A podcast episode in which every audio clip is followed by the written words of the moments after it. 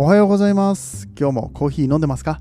こんにちは。こんばんはの時間に聞いてくれているあなたも。いかがお過ごしでしょうか？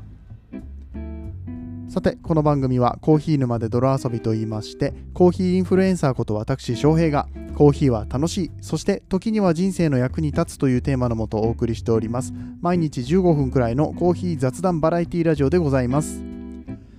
皆さんの今日のコーヒーがいつもよりちょっと美味しく感じてもらえたらいいなと思って配信をしております。今日もどうぞよろしくお願いいたします。6月27日火曜日の配信でございます。ついに出ました。ファミリーマートさんのモカブレンドアイスでございます。どうもありがとうございます。おめでとうございます。や感謝ですね。アイスコーヒーでスペシャルティーが飲めるコンビニで。最高でしょ。夏にさ。いや正直ねこのコンビニのコーヒーは、まあ、僕はあの普段は家でコーヒーを入れて持っていくんですけれども朝忙しくて持っていけなかった時とかはやっぱりお世話になるわけですよで近くにコーヒーショップがあればそっちに行ったりとかもするんですけれどもやっぱりさ価格的にも安いしでかつ美味しい。特に自分はスペシャルティーコーヒーっていうところを応援していきたいしまあ、その取り組みとかね味だけじゃなくて全て含めて、えー、スペシャルティーグレードのものをね押していきたいなっていう気持ちもあったりとかするわけでまあまあでもあれか。それはちょっとあれだな。言い訳がましいな。結局味が個人的に好きなのはファミリーマートさんなんですよ。僕はね。その、えーその時に飲みたい味がいろいろあるからさ、コンビニコーヒーでも、今日はうんとファミマが飲みたいな、今日は、まあ、ファミマの中でもブレンド、普通のブレンドが飲みたいなって時もあるし、いやいや、今日はローソンの、うん、アメリカの的なコーヒーが飲みたいなっていう時もあるので、まあ、一概にね、あの好みとして、あの100%もうファミマしかないわけではないんですが、まあ、それが飲みたくなる率は僕は高いよね、個人的には。なので、それがね、今まではホットコーヒーしかなかった、えー、モカブレンド。こちらがね、なんとアイスでも飲めるようになりますよということで、昨日6月26日月曜日の何時ぐらいだろうな、タイミング的には。ポスターが、まあ夜ね、家に帰るタイミングではもう貼られていて、あの、退勤の時にさ、あの駅に向かう途中のファミリーマートで、おー、出てんじゃん、今日の朝出てなかったのに。朝調べに行ったんですよ。うん6月末からコーヒーの新しいメニュー始まります。この話ね、えー、何話か前にさせていただいたんですけれども、ボタンの配置とかから読み取るに、これは絶対アイスコーヒー来るっしょっていう風にみんな思ってたわけですね。で、まだかまだかと待っていて、いや、ついにですよ。朝はまだなかったのに、もうなんか今日一斉に、えー、何？情報公開っていう感じになったみたいね。で、ツイッターのファミマのアカウントとかも、ね、バーンとこう出してさ。で今ちょっとキャンペーンとかもやってるみたいですね。お菓子が当たる。ペアリング用のお菓子が当たるなのかな。うん。うん、そんなようなキャンペーンが始まったみたいなので、えー、皆さんぜひね、このアイスコーヒー、ファミリーマートのアイスコーヒーを買って、ハッシュタグなんとかっていうのを まちょっと調べてもらってね、あのつけて、えー、ツイートするとなんか当たるらしいんで、どんどん拡散してほしい。ファミリーマートそんなん出したんかいって。まあそもそもスペシャルティーコーヒーが何なのかとか、それは本当に美味しいのみたいな感じでね。うん、まあまあどっちでもいいやみたいに。まあ数十円高いけど美味しいんだったら一回買ってみるかって思ってもらえる人が少しでも増えるように、うんうんうんうん はい、増えるように、えー、みんなでね、拡散していけたらいいな、なんてことを思っております。はい、ぜひよろしくお願いいたします。えー、ではでは、えー、今日はですね、まあ、そんなファミリーマートのコーヒーのレビューをしていきたいと思うんですけども、まだ飲んでないんです。前日の6月の26日に収録をしているので、えー、まだ飲んでないんです。もしかしたらね、速報で、ね、あの番外編で出してもいいんだけれども、今から話す話はちょっとファミリーマートさんは置いといて、うんと、昨日自分のインスタグラムに投稿させてもらったね、ナッツのタルトが美味しかったよっていう話をしていきたいと思います。で、ナッツのタルトと、まあ、コーヒーの組み合わせっていうところから、そのフレーバーについてもね、ちょっとお話できたらいいななんてことを思ってます。それでは本編やってまいりましょう。この放送は歴史とか世界遺産とかを語るラジオ友沢さんの提供でお送りします。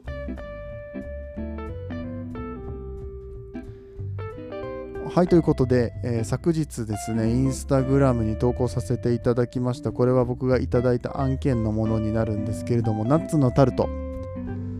美味しかったたナッツタルトっていうかさほらよくフロランタンとかあるじゃない？あれも大好きなんだけど、まあ、基本的にナッツ系でかつそのちょっとさあのクッキーっぽい生地っていうんですか？固めの生地って好きでしょ？男子好きじゃない？そういうの。なんかよく言うんだよな。男子はそっちの方が好きで女子はなんかパリパリしたやつ。ミルフィーユとかパイ系、うん、男子はタルト好きだよねみたいな話よくあるんですけど、まあ、あのそんな好みの話だからどっちでもいいんだけどね、うん。まあ、僕はそのまあ一般的にそうやって言われるようなタルトですね。大好きなんですよね。パイよりタルト派かな。どっちかって言ったら。うん。で、えー、そんな中、まあ、案件でタルトをホールでいただきまして結構大きかったよ。何センチだあれ ?20 何センチぐらいあるんじゃないかな。うん、えー、ぐらいのナッツタルト。もうナッツがぎっしり乗ってて、でその上にキャラメルで固めてあるんですよね。もうこれがうまいこと。ね。まあ、まずいわけないんだけどね。ナッツをキャラメルで固めてるんだぜ。まずいわけないじゃんっていう話で。でそこにさ、あの、タルト生地、あのちょっとねあのホクホク固めのタルト生地に、うんと、ダマンドですよねアーモンドプールプードルで作った生地を流し込んでねそれを焼いてみたいな話じゃないですか。もう絶対美味しいに決まってるんですよ、うん、でまたさカットした時の断面ナッツがゴリゴリに入ってるからあのカットした時のあのナッツの断面がたまらんくてですね自分で写真撮って自画自賛だよね、まあ、自画自賛っていうか 写真の撮り方うんぬんよりも素材がいいんですけど、うん。まあ、そんなナッツのキャラメルナッツのタルトっていうのをいただきましてそれをねコーヒーと合わせていきましたってお話です、えー、ちなみにこのナッツのタルトを提供してくださったのがポメロの森さん、えー、でございます。高知のお菓子屋さん、えー、ということみたいなんですけれども、うん。まあ、全て手作りでホールケーキなんかの販売もしておりましてまあ、余分なものを入れないことっていうところにこだわった、まあ、引き算の、うん、お菓子。いいですよね。引き算のお菓子っていうかその何引き算をして美しくすることができるのが日本の美徳だみたいなことをね、あの某コーヒー屋さんのマスターが言ってましてあもうそれはなんかその通りだなって。どんどんやっぱり足していく文化が多いですからね海外はね。イタリア料理とかってもやっぱもうねあれはまあ料理の話だけれどもゴリゴリ足すんですよね。あれもこれも。ね。そう。あの引き算ができるってね素晴らしいですよね。まあそんな置いといて。はい。えっとまあいらないいらないものじゃないや。もうこだわりの素材で、えー、作ったタルト、えこちらを美味しくいただいたんですけれどもその際にコーヒーを合わせました。これねこのポメロの森さんの方にもお伝えしてたんですけれどももう最初の時点でいただく時点でねああもうブラジルと合わせますっつって。ナッツのタルトでしょ？じゃあブラジルと合わせますって言ったんですよ。うん、この気持ちわかる人いるかな？ナッツって聞くともうすぐブラジル思い浮かんじゃうんです僕は。っていうのはブラジルのコーヒーはナッツ粉がするものが多いですよね。まあ、このナッツの香りがするっていうことを、まあ、あの一部このあまりクオリティが高くないとかいうふうに評価する人も中にはいらっしゃるんですけど、まあ、それはやっぱりその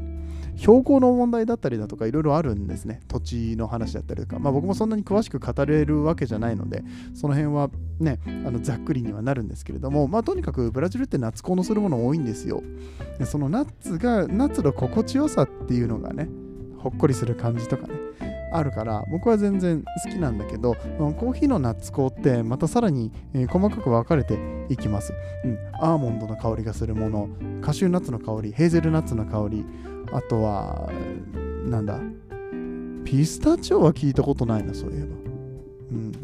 うん。ナッツは、あとは、あ、くるみ？うん。くるみっぽさみたいな。まあ、これはなんか香りとかよりももう少し苦味の部分だったりだとか、まあ、いろんなものが相まってね、香りがそういう風に感じるって、もうただその、うんと、香り成分だけじゃなくってペーハーだったりとか、うんまあ、甘く感じる何かだったりとか、うん、いろんな要素が関わってるみたいなんですけど、うんまあ、そういうナッツっぽい香りがするコーヒーっていうのは存在します。で、ナッツのコーヒーとナッツのタルトだったら合わないわけないじゃないですか。喧嘩しないから。うんまあ、結構そのワインの食べ合わせ、えー、とかでもよくするんですけどやっぱり柑橘っぽい感じの白ワインにはそういう柑橘っぽい味付けのしてあるカルパッチョだったりとかね、うん。まあ、あの魚の時点で白身魚の時点で白の方が合うみたいな話があったりとかしますけどね、うん。うんとまあ、そういうペアリングの仕方としてまずあの一番オーソドックなオーソドックスな合わせ方としては喧嘩しないこと、うん、それぞれがうん調和することっていうところがあってその点、うん、ナッツはもともとコーヒーにそのナッツ粉みたいなものがあるからそれがより強く出ているもの、うん、だったら確実に合うだろうしそうじゃなかったとしても、まあ、よっぽど酸味が強くて喧嘩するとかじゃなかったら大概こういうナッツ系のものって合うと思うんですよね。仮にこの酸味がある程度あったとしても、うん、そうだな例えば、うん、ブルーベリーっぽい感じの、うん、発酵感のあるコーヒー浅入りのコーヒーとかと、うん、ナッツって別に合うと思うんですよ。ブルーベリーとナッツとか、まあ、例えばレーズンとナッツとかでもいいですよね。もうドライフルーツ系の香りがするもの、酸味がそれだけ強くたって、ナッツと一緒に食べた時に美味しいと思うじゃないですか。そういうね、あのフルーツナッツミックスとかが売ってるぐらいだから、だから大概のコーヒーはね、ナッツのタルト合うと思うんですよね。で、ここにさ、ミルクとか入れてみ？入れてみとか言っちゃった。はい。あの、ミルク、まあ、要はラテですよね。カフェラテとかにしたらさ、合わないわけないじゃんって思って。ねミルク系のもの、ミルクビバレッジにしたいですね。ということで、僕はまあ、写真撮影の時に両方ともね、作ってね、あの、ブラックコーヒーと、えー、ラテと両方ともやったし、でなんだったら、まあ、1日で食べきれるものじゃなかったので、えー、別の日は違うコーヒーと合わせてみたりとかね、えー、してですねいろいろと楽しませていただきました、ね、あのチョコレート系のコーヒーなんか結構カカオ感の強いコーヒーとかと合わせてもね美味しいですよね。そう。であのいろんなフレーバーがあるんですよコーヒーの、うん。まあ、今ちょっとナッツの話でね、あとキャラメルっていうのもあるから、まあ、キャラメルナッツか。キャラメルナッツっていうようなフレーバーのコーヒーもそのまんまある、まず。うん。これやっぱりブラジルっぽいですよね。キャラメル感が出る。うん。ちょっと中入りから中深入りぐらいに、えー、してですね。うん、このしっかりメーラードさせたような、うん、コーヒーっていうのは結構その、うん、メープル感だったりだとかキャラメル感みたいなのが出てきたりして、まあ、それが美味しいというものもあります。であのー、コーヒーのテイスティングノートっていうんですかフレーバーホイールですね、うん、うん。っていうのを見たことある人も結構いると思うんですが最近これの話僕しなかったからね久々にちょっと触れていこうかなと思うんですけど、まあ、コーヒーっていろんな味があるんですよ。でフレーバーノートっていうのはその中でもあの分かりやすい味にある程度こう分割してですねコーヒーってこういう味あるよねっていうのを、うん、評価しやすくしたものっていうのがあります。これ SCA が出してるやつがあるんですけど、似たようなものがワインにもあるしウイスキーにもあるし。あとなんだっけな。なんか他のもんにもあるんだよな。酒だったっけ？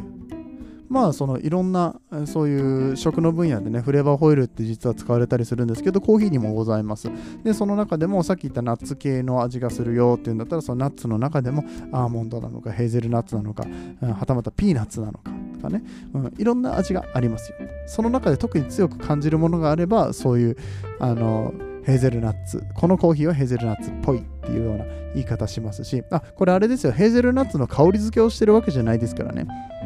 あのー、ライオンコーヒーみたいなさ香り付けのしてあるコーヒーももちろんあるしそれも全然何、うん、ていうのかなお菓子ともよく合うと思うんだけれどもそういうことではなくてコーヒー自体が、えー、そういうフレーバーを持ち合わせているっていうような、えー、文脈で今日は話してます、うん、であのー、ナッツ系とココア系チョコレート系って実は近くって、うん。なんだろうな同じ地域の土地、まあ、例えばブラジルのコーヒーの中でもあのこれはもうナッツのニュアンスというよりもココアが強いよねって。なんかね一つのこの仲間の中に入ってます。ナッツとチョコレートっていうのは。これなよくわかんないですよね。これだけ言われてもね。でも実際に飲んでみるとうんたくさんいろんな種類飲んでるうちにな同系統だなっていうのは分かってくるんですよね。それはおそらく焙煎の度合いだったりだとか、まあ、その逆側のフレーバー例えばフルーツっぽいようなフレーバーが徐々に薄れていく、まあ、この辺って浅入りじゃないと匂い飛んでくんですよ。香りが飛んでっちゃったりとかするんですけど深くいっていってもナッツ系とかココア系っていうのは残ったりします。もちろん浅入りでもナッツとかココアのうん フレーバーが際立つコーヒーっていうのはあるんですけれどもまあこういったフレーバーホイールの中では割と仲間っていう感じで入れられております。はい、うん。でまあ、他にどんな味が味っていうかフレーバーがあるかというと、まあ、例えば花っぽい香りローズ系バラみたいな感じだったりジャスミン、まあ、ジャスミンって言ったら芸者とかはねこういうフレーバーがあるものが多いですよね、えー、芸者独特のフレーバー。あとはラベンダーっぽいやつがあったりとかねいろいろしますし、まあ、ちなみにラベンダーはねこのフレーバーホイールの中に入ってないですね、うん、お花って言うとカモミールローズジャスミンっていう形で書いてあります、うん、だからこのフレーバーホイールにあるものが全てではないんですけれどもあくまでも目安ということだと思ってください。であのあんまりフレーバーホイールをね目の前に見た状態じゃないから、うん、うまく想像想像していただけるといいと思うんですけれども、うん。まあ、そのフルーツ系の中でもじゃあフルーツって言ってもさベリー系があったり、えー、なんだろうストーンフルーツって言われるようなこうなんかリンゴとかねこのギュッとしたこのあの ギュッとしたフルーツがあるじゃないですか。パイナップルとかね、まあ、のそういう系のフルーツもあるし、あとは柑橘系ですよね。柑橘の中でもグレープフルーツなのか、グレープフルーツでも普通のグレープフルーツなのか、ピンクグレープフルーツなのか、オレンジもね、オレンジなのか、ブラッドオレンジなのか、えー、マンダリンオレンジ、まあ、日本のみかんみたいな感じね、とか、日本人だとね、なんか、うん、イオカンとかユズとかいうね、表現をする人もいたりとかしますね。これ全部やっぱり酸味の感じ方と甘甘みの感じ方と pH と、うん、いったところがいろいろ関係して、うんまあ、そういった香りに感じるコーヒー飲んでるのにね、うん、これ不思議ですよね。うん、でこれをただ感じるだけじゃなくって食べ物とかと合わせていこうぜっていう風にしてるのが、まあ、そのフードペアリングって言われるものでフードペアリングの中でも、まあ、ナッツだったらナッツで合わせた方が無難だよねっていうところではあるんですただやっぱりこんなにねたくさんのコーヒーがいろんな種類のコーヒーが世の中にある中であれも合わせてみたいこれも合わせてみたいっていろいろ出てくると思うんですよ。うん。例えば僕だったら、うん、そうだな。ナッツだったらバニラ系とかね、うん、バニラ系の、うん、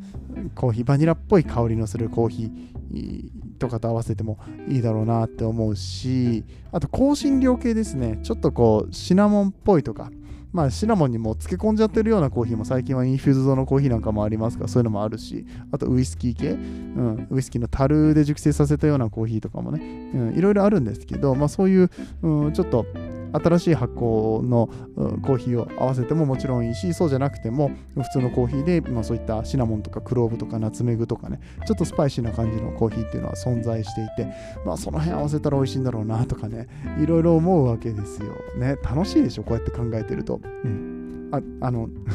楽しいですよね。なんかみんなをね巻き込んでしまったよね今ね。楽しいでしょ？とか言って 完全に、まあ、自分は楽しいんです。僕は楽しいし、これを聞いてる人たちは、まあ、多くの人は楽しいんだろうなって、楽しんでくれるだろうなっていう気持ちであのお話をしてます。で、あの今の楽しさがいまいちわかんねえよっていう人は、うん、そうだな、まあ、そういうペアリングを出してくれるようなお店だったりだとか、あとは、スペシャリティコーヒーの専門店に行くとね、フレーバーノート書いてますから、あ、このコーヒーはこういう感じのニュアンスがありますよとか、ねえー、お店の人と相談してみたりとか、えー、もしくはメニューの方に書いてあったりとかしますので、今言ったナッツ系だったりチョコレート系、もしくはフルーツとかお花の香りがするもの、ね、それぞれ楽しんでいただきたいと思います。うんまあ、その上で、できたら食べ物と合わせたりとかすると面白いんだけど、なかなかね、フードペアリングまでやってるお店ってないんですよね。うん、そこのところのなんだろうな組み合わせの難しいわけじゃないんですよ。コーヒーに合うものって言ったら大体昔から決まってるんで、うん。うん、小麦粉系っていうかパンとかさ、うん、パンケーキとかクッキーとかさ、うん、焼き菓子とかですよね。大概合うじゃないですか、あとプリンとか、このミルクがちょっと入ってる系のものも大概合うじゃないですか。その辺は分かっちゃいるんだけれども、その中でもなんかより良い体験をね、本当はしてもらいたいなって思うんだけども、うん、どこに行くといいですよっていうことはあんまり僕はあの言えなくって、うんまあ、それで言うと自分は家でいろいろ試してみるのがやっぱり良くってね、うんまあ、あのコスパ的にもいいですし、うん、なんだったらその駄菓子とかと合わせてもねたまに感動するやつ感動する組み合わせってあるんですよ、うん、でその組み合わせをちょっとメモっておいたりだとか記憶に留めておくとねまた次回別のペアリングをするときにねこう自分の中でのランキングができたりとかいろいろこう考察するタイミングにもなったりとかするので、うん、あのそのフレーバーっていうのを意識した上で何か食べ物と合わせるっていうのをねぜひあのおすすめ、えー、させていただきたいと思います思います。はい、えー、てな感じで、えー、今日はキャラメルナッツタルトの話からコーヒーのフレーバーの話にえ変化していった感じですけれどもどうでしたでしょうか？今日のお話面白かったよと思っていただけた方は番組のフォローそして拡散をよろしくお願いいたします。そしてね、えーと、番組はねこれ評価ができるんですよ。そうそうこれ最近ねずっと言おう言おうと思っててなかなか言えてなかったんですけれども番組に星つけれるんですね。うん。いい評価をつけていただきたい。いい評価をつけていただきたい。お願いします。なぜならばこの番組はできるだけたくさんの人に届いてほしくってできるだけたくさんの人が聞いた上でコーヒーの多様性をねあの知ってもらいたいっていう思いで始まった番組だったりとかしますので、うん、できるだけ多くの人の目に触れたい。そのためにはまあたくさんの人がいい評価をつけてくれるととても嬉しいな。もちろんあの悪い評価がついてる場合もあります。もうそれはねしょうがない、うん、しょうがないけどうん、好みに合うか合わないかというところよりも、うん、なんか、うん、番組の実用性だったりだとかこういう人にはいいんじゃないですかみたいな感じでね、うん、さらっと、うんレビューしてもらえると嬉しいななんてことも思っておりますので、もしお時間ありましたら、うん、手が空いてる時にやってくれたら嬉しいです。はい、ということでありがとうございました。えー、今日もこれで終わっていきたいと思いますけれどもね、ファミリーマートのコーヒーぜひ皆さんお試しください。というところに、えー、一度戻りつつ、えー、終わっていきたいと思います。えー、ではでは、また明日お会いいたしましょう。皆さんにとって今日という日が素晴らしい日でありますように、そして素敵なコーヒーと出会えますように、お相手はコーヒー沼の翔平でした。次はどの声とつながりますか？